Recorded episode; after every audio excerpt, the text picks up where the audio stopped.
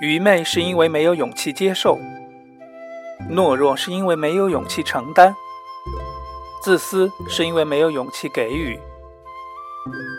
七七八十一勇气播客，每一秒钟都勇敢。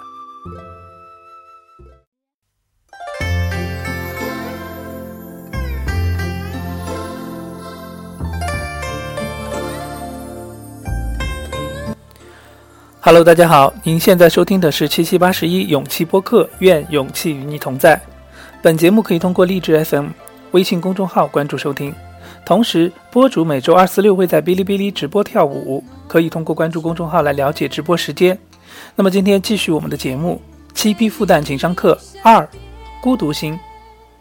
说到孤独，我已经孤独了很久很久了。让我们首先来听听老师对孤独的看法。啊，今天我们要讨论一下的是一个孤独心。啊，首先要说到这个孤独心的时候，我一定要跟大家强调清楚，就是孤独跟寂寞不是一回事。啊，这个 alone 跟 lonely 不是一回事一样。啊，孤独跟寂寞不是一回事。孤独它是自成世界的一种独处啊，它是自成体系的一种完整状态。所以你看，孤独者人，他孤独的人，他往往往因为是自成世界、自成体系，所以他表现出来的是一种圆融的高贵啊。这个词本身就是一个很高贵的词，圆融。你看，真正的禅者一定是圆融的。印度印度教恒河边的那个冥想者，他就是圆融的。啊，然后道教里面能够达到冥想以至于羽化的那些人。羽化的那些人，他也是圆融的，同时他们都是孤独的，啊，所以孤独者他是一种完整的状态，他没有那种缺失的遗憾。但什么是寂寞？寂寞是迫于无奈的这种虚无啊，然后百无聊赖之后，像困兽一样在自己的斗室当中踱来踱去，踱来踱去，想看书看不进去，想看电影看不进去，想打游戏没有心情，怎么办？怎么办？怎么办？这种焦灼的状态，好像要逃离樊笼一样。这个时候有一种无所适从的可怜，这样的状态称为是寂寞，它跟孤独不是一码事。同时，孤独它是一种由思想带来的挥之不去的气质。我相信同学们有的时候在人群当中能够一眼识别出一个真正的圆满的圆融的孤独者，因为他周围笼罩着思想，他给人的气质的感觉是娴静的，是淡定的。但是寂寞不一样。寂寞，它是由虚无所引起的那种恐惧啊。它往往是因为自己找不到伴，但是一个人又没法好好的自处，所以他表现得非常的焦灼，百无聊赖。同时，孤独它是对环境没有必然的要求的。孤独者可以身处闹市，孤独者可以被人群包围着，甚至很多时候，孤独者是跟朋友们在一起，甚至很多时候，孤独者就坐落在我们下面这个拥挤的教室当中的某一个座位上。孤独者对于环境没有刻意的要求，因为他是自己的一份心境啊。所以，即便是身处闹市，即便被人群包围，孤独者依然能够做到和静清寂。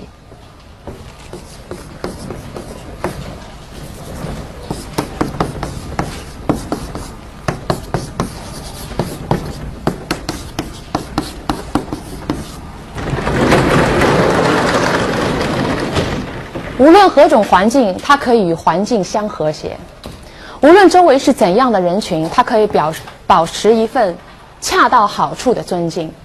但同时，这绝对不影响他个人的清寂。清是清静，寂是冷寂。这四个字“和静清寂”是日本茶道的精神。日本茶道的精神，你要知道，真正的茶道，如果你把它以为只不过是一套仪式，啊，只不过是一套服饰。或者只不过是一套人们表现对于茶的敬爱的一种形式的话，那么你实在是太低估茶道了。茶道，茶道是茶的道啊，道是什么？是真理。道是什么？真理是什么？是精神。所以和敬清寂是茶道的精神，它也是真正的一个孤独者的精神。啊，是日本人之所以会如此的崇尚茶道的原因，就是因为日本的人口密度很高，这个整个国家极其繁荣。但是在这样的一种繁荣状态当中，他依然希望自己能够在和静当中保持一份清寂。依然希望自己在繁华当中做一个孤独者，体验孤独独处之快感啊！啊，所以这才是孤独者。但是寂寞者不一样，寂寞是一种病。当你感觉到自己是寂寞的时候，你生病了。你这个时候是需要的药方啊。这个药方是什么？是人群，是喧闹，是有人陪着你，或者说是社交。对于一个寂寞的人来说，社交是他最需要的。但是在这里，我也要非常冷酷的提醒大家，社交其实是非常廉价的。啊，虽然对于很多大学生来说，社交是很吸引人的，它意味着酒会，意味着精英，啊，意味着优雅的微笑，啊，意味着法式的问候。社交其实是很廉价的，为什么这么说啊？廉价并不代表它没有价值，它有价值，只是它的价值不高。你仔细盘问一下自己，为什么要社交？社交的动机是什么？社交的动机无非有两种，第一种是出于利益关系和将来的实用关系，我要在这样的场合当中搭建我的人脉，所以它是一个功利的目的。实用的目的，每个人在其中都只不过是一个节点，每个人在其中都只是一个被他人利用的工具和利用他人的一个工具。第二个目的，那就是一群寂寞者的相互取暖。啊，一群寂寞者的相互取暖，为什么？因为人跟人之间，你在社交的环境当中，你接触的时间如此短促，你们的交谈如此的肤浅，怎么可能在彼此之间达到深刻的了解？又怎么可能意识到你之为你的价值之重大？怎么可能真为真正的成为朋友呢？啊，所以，但是我要在这里提醒大家，寂寞者的累加，寂寞者再多的寂寞者的集体，他也逃不出寂寞的。就好像一件无意义的事情，你把它重复一千遍，它还是无意义的一样。一句没有价值的话，你把它重复一千遍，它也成不了真理啊。寂寞者。的群体是逃不出寂寞本身的，所以人是需要孤独的，因为人在孤独的时候，人在独处和自处的时候，你的这种精神的自由会还你一个真实的自我。同学们要知道，我们真正属于自己的时间是非常非常少的。你跟父母在一起的时候，你的时间很多时候由父母来支配，你也很认可。跟同学在一起的时候，跟朋友在一起的时候，哥哥跟哥们儿在一起的时候，你的时间是属于共同的。啊，在教室里面上课的时候，不管你愿意不愿意，你的一部分时间是被我占用的。即便你一个人在自修教室里自修，你好像是 alone 的状态了吧？你的时间是属于你的作业的，你的时间是属于你的专业的，属于你的功课的。退一万步说，我一个人独居一个小小屋子，啊，我晚上。所有的课上完了，我回到屋子里，这个时候我是孤独的吧？不，你会非常自然的打开你的电脑，开启你的 MSN，在这一瞬间，你会发现你的时间属于任何别人，但不属于你自己。它甚至属于一个没有生命的机器。然后你说没有啊？有的时候我会独自一个人出行啊，啊，然后出行的时候在公共汽车上面，我就在盘算自己的思想啊，并非如此。因为我们的公共汽车上面，上海的公共汽车其实很糟糕，因为它有移动电视，彰显它的先进。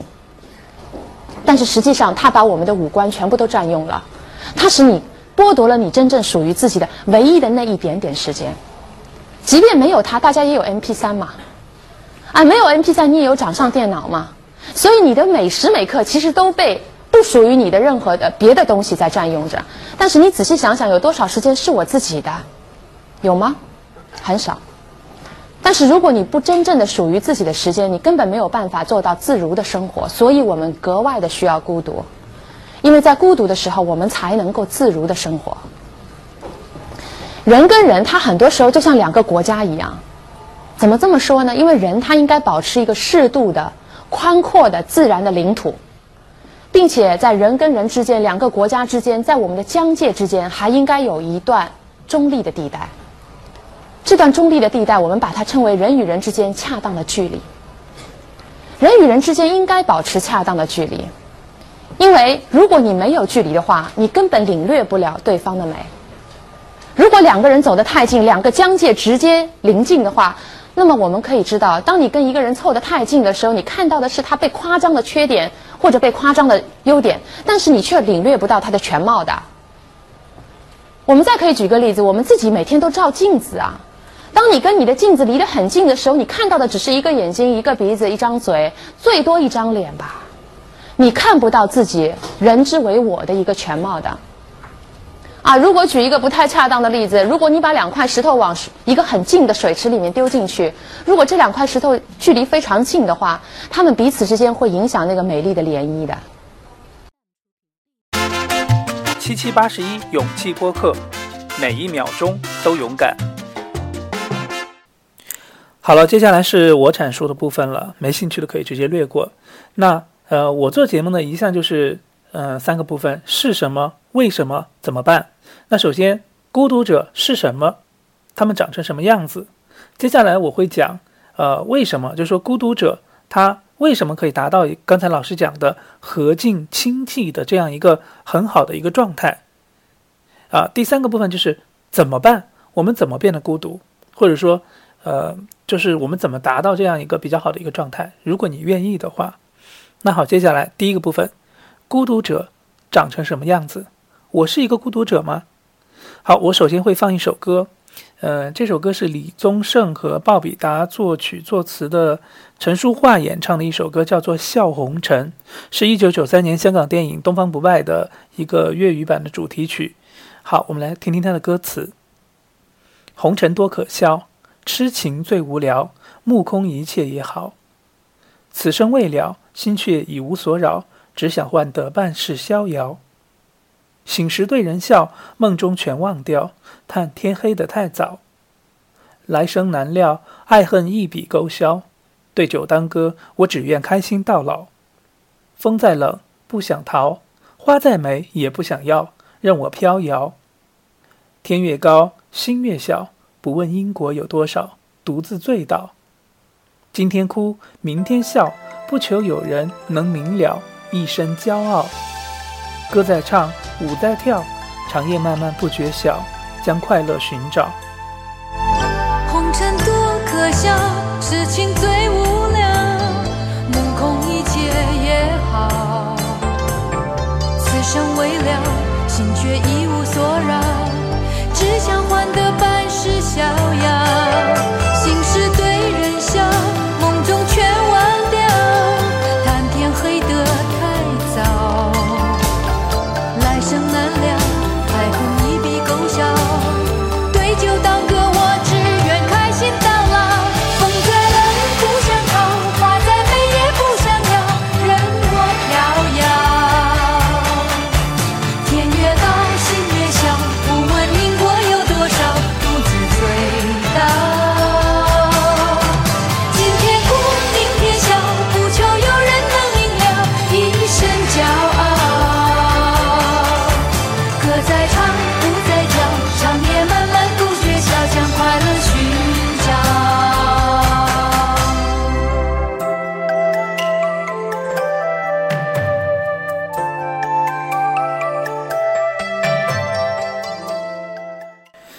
所以呢，呃，什么是孤独者呢？这就非常的明了了。这首歌里就是描述这样一个状态。首先，孤独者绝对不是一个就是那个，呃，很 low 的一个宅人，在在家里什么都不干的那种，不出去社交的那种人。你看他，呃，歌在唱，舞在跳，然后呢，还有什么独自醉倒，所以他也是一个，呃，对酒当歌，也是一个很疯狂的一个人。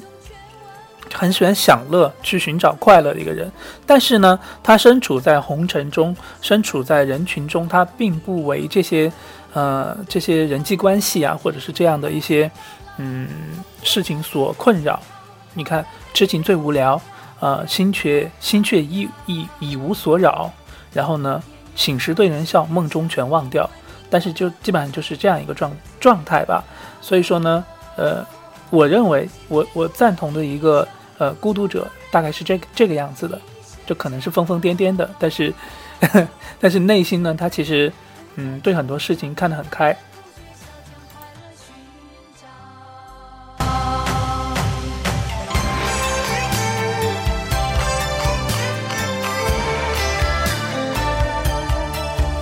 那接下来我们说说，呃，为什么孤独为什么是一个比较好的状态？我们不说寂寞哈，我们只说孤独。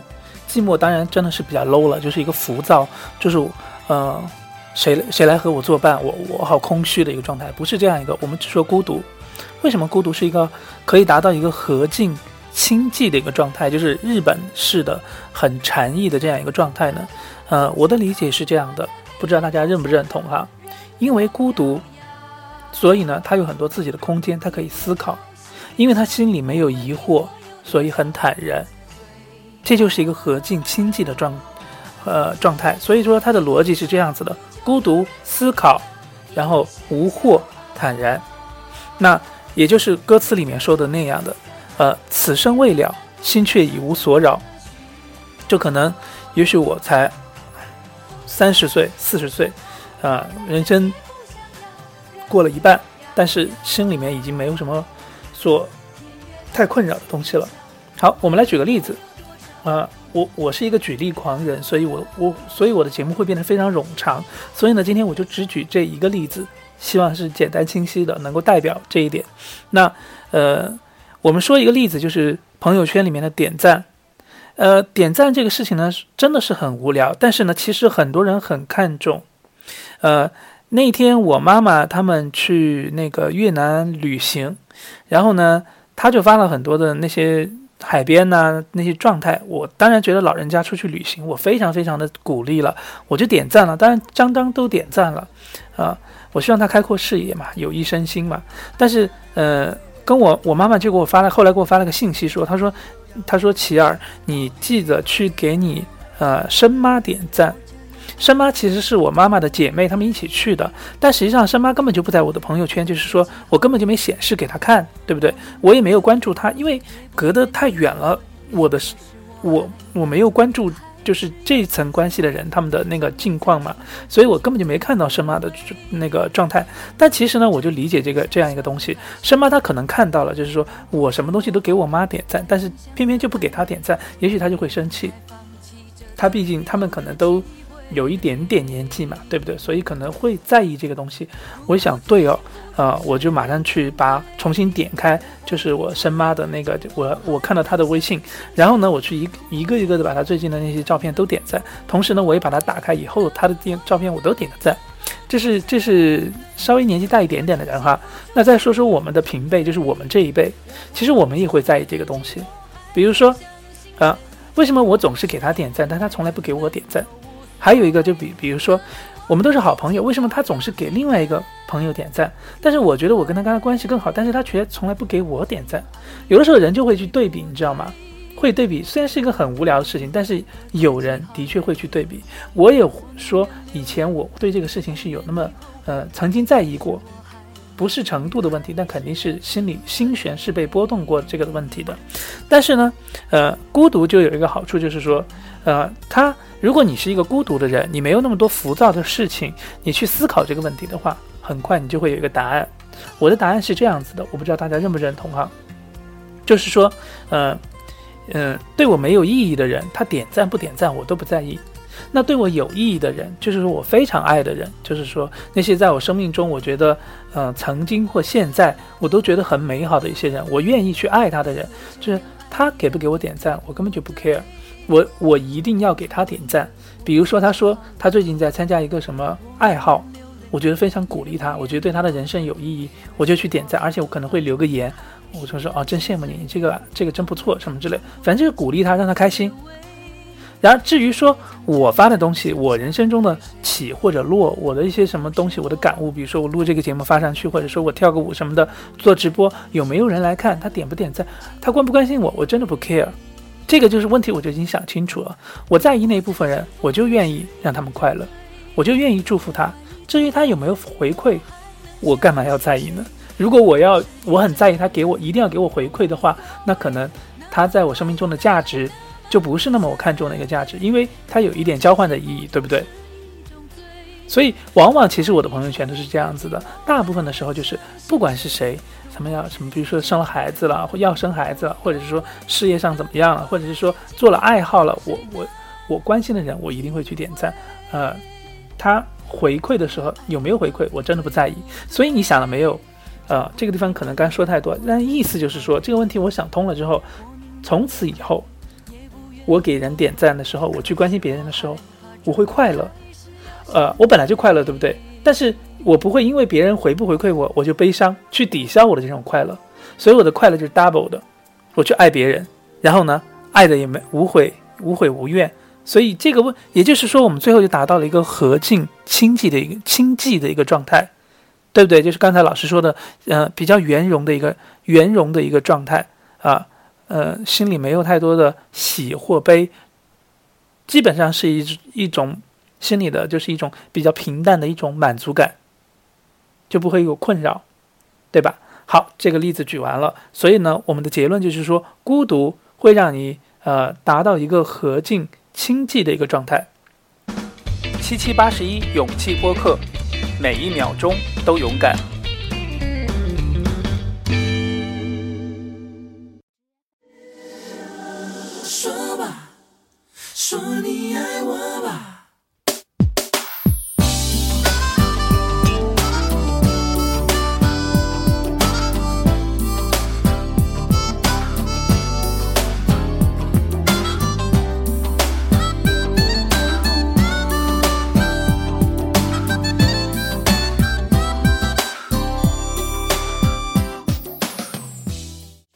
第三个部分，我们接着来说，呃，怎么办？我怎么来达到一个孤独的状态？呃，因为我们特别是在中国哈，我现在在芬兰，人际关系还比较简单。那如果是在分中国的话，你当然就会有，呃，七大姑八大姨，然后朋友同朋友同学同事，还有。whatever，什么前前男友、现男友，什么乱七八糟一大堆，各式各样的人，嗯，搅和在一起哈。那，呃，也有可能，嗯，也有可能你是一个社交狂人，也有可能你你你就是什么怎么说呢？呃，嗯，内外兼修，倾国倾城，大家都非常欢你，哪怕你躲在家里，大家也要非要把你拉出去，对不对？你非常非常受欢迎。whatever，就是我们怎么样做到一个孤独的状态呢？我觉得就是刚才老师讲那一点。其实也就是我内心的答案，真的，真的，我我的 level 有点高，就是距离。简而言之就是距离。那呃，我举我举三个方面的，举三个方面，只举一个例子。首先我们说第一个方面，爱好。我们和爱好应该保持一个什么样的距离？呃呃，我只举这一个例子，就是说我最近在疯狂的打阴阳师，就是一个游戏了。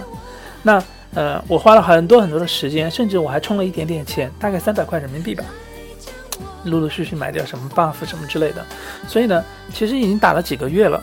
然后很明显，你就会发现一个东西，阴阳师它肯定是好玩的，否则为什么有这么多人玩它，对不对？但问题是你会发现，我跟它的距离太近了，近到已经就是说，近到一定程度，说我被它控制了，我没有自我了。你看，每天到了我芬兰时间的下午六点钟，也就是北京时间的二十四点钟，然后他那个游戏不是刚好过了一天呢，就会有新的一些任务，我就会从二十四点钟一直到零点钟，挨个挨个的把这些任务做完。你就会发现，呃，这六个小时基本上就被他占据了。其实第二天早上我一醒来，我也会打开手机去去关注，或者是里面有些什么新的动向什么之类的。所以其实它占据我太多的东西了。而今天呢，三月二十七号早上，呃，我就。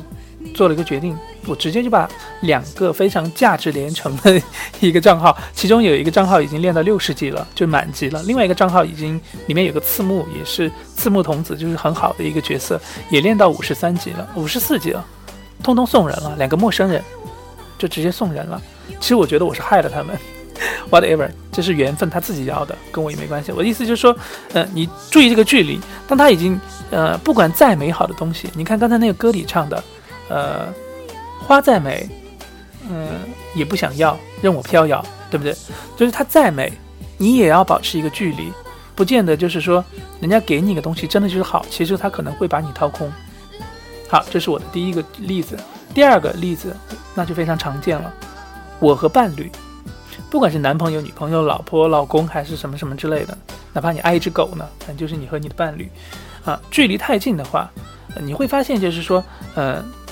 谈恋爱的时候会让人疯狂，你会迷失自我，迷失自我可能就会干一些疯狂的事情。我在恋爱的时候也干过一些疯狂的事情，他就会迷失掉你。我谈恋爱的时候和我现在孤独的样子绝对不是一个人。我没有办法，如果我谈恋爱的话，我就没有办法，就是每周二四六跳舞。呃，我一旦谈恋爱，我就会变得很胖，这是一个例子，对吧？然后还有就是说，呃，我没有办法静下来思考，然后呢，我也没办法，我也没有办法去做很多我自己的事情，甚至呢，我的价值观或我的行为方式都会改变。改变是正常的，我爱一个人嘛，当然会有一些改变。但如果你已经变得完全不是你自己了，是而且差太远了，这个时候可能这个距离有点问题。刚才老师也讲到这个问，讲到这个问题，所以呢，他的办法就是说，和他保持一定的距离。这其实也是西方的恋爱观的恋爱的观点里面的一个价值观，就是说，虽然我们是呃 relationship，对不对？但是我们可能。呃，只是同居，或者我们不去登记，或者说我们婚后始终保持保持一定的距离感，呃，尊重彼此的职业上的规划，尊重彼此彼此的爱好，或是怎么样，就是还是有一点距离的，跟中式的这种夫妻的关系是不一样的。中式的夫妻关系就是说，只要呃我们是一对，为你生为你死，怎么都可以。好，这第二点，第三点，呃，还有一个还有一个方面是什么？就是我和子女。呃，很多人中中式的讲的一个方法就是说，啊，只要你是我的儿女，因为你是我的儿女，我就为你付出我人生的所有。所以大家也说母爱、父爱是世界上最伟大的东西呢。嗯，我不大这么赞同这个东西。我我比较赞同西方的价值观。西方西方的价值观有点像养猫养狗了，就是说等到你十八岁或者是十六岁，怎么样，你后面的事情我就不大管你了，啊。你是 gay 也好，或者你是怎么样也好，我都尊重你，因为那是你自己的生活，我跟你其实是有一定距离的。那即使是在十六岁以前、十八岁以前，其实也是有一定距离的。你比如说，你十二岁，你就说，呃，我一个朋友的儿子不是就说，啊，我我就是不吃肉，我不吃肉。他另外一个孩子就我就是不吃菜，他就不管。我就不管他，我就你要吃肉，那你就只吃肉；你要吃菜，你就只吃菜。你妈妈做饭的时候就稍微就可注意点，这个人就，嗯，只做只只做蛋炒鸡蛋炒的东西，他吃鸡蛋，他不吃不吃肉。另外一个呢，就全是鸡腿。那其实。他吃到一定程度的时候，也许他十二岁过了，到十三岁，他突然就变得妈妈我要吃肉了。反正就是他自己的价值观，他自己的决定。他看到别人杀动物，他觉得呃怎么样，他不愿意吃肉了，那是他自己的决定，基本上是基本上都是尊重的。中国绝对不会这样子，对不对？就是说你不吃肉怎么得了啊？我的祖宗，我的小祖宗，对不对？所以说可能会嗯那个距离就是有点太近。如果你跟你的子女的距离太近的话，那你自己的有些东西会会。会遗失掉。有的人可能有一种价值观，会觉得我爱他，所以我跟他的距离近，我那是我的付出。但问题是，你的付出对你不好，对你的孩子其实也不好。你的孩子不需要那么多的，你你妈妈跟你这么近，他需要更多他自己的空间来学习怎么样做一个人，对不对？所以这仅仅是我的观点哈。所以我最后的结论就是关于说怎么达到孤独呢？就是保持距离，和你的爱好，和你的伴侣，和你的子女。子子女等等等等，这样这样东西会让你忘记距离，控制不了距离的东西，划清界限，时近时远。但是近有的时候，呃，远了就近一点，近了就退一点。大概这就是我最后的一个观点。那呃，今天这期节目最后就讲到这里，这是我们的七批复旦情商课的第二集，呃，是关于孤独心的一个呃讲解。欢迎大家继续收听下期节目。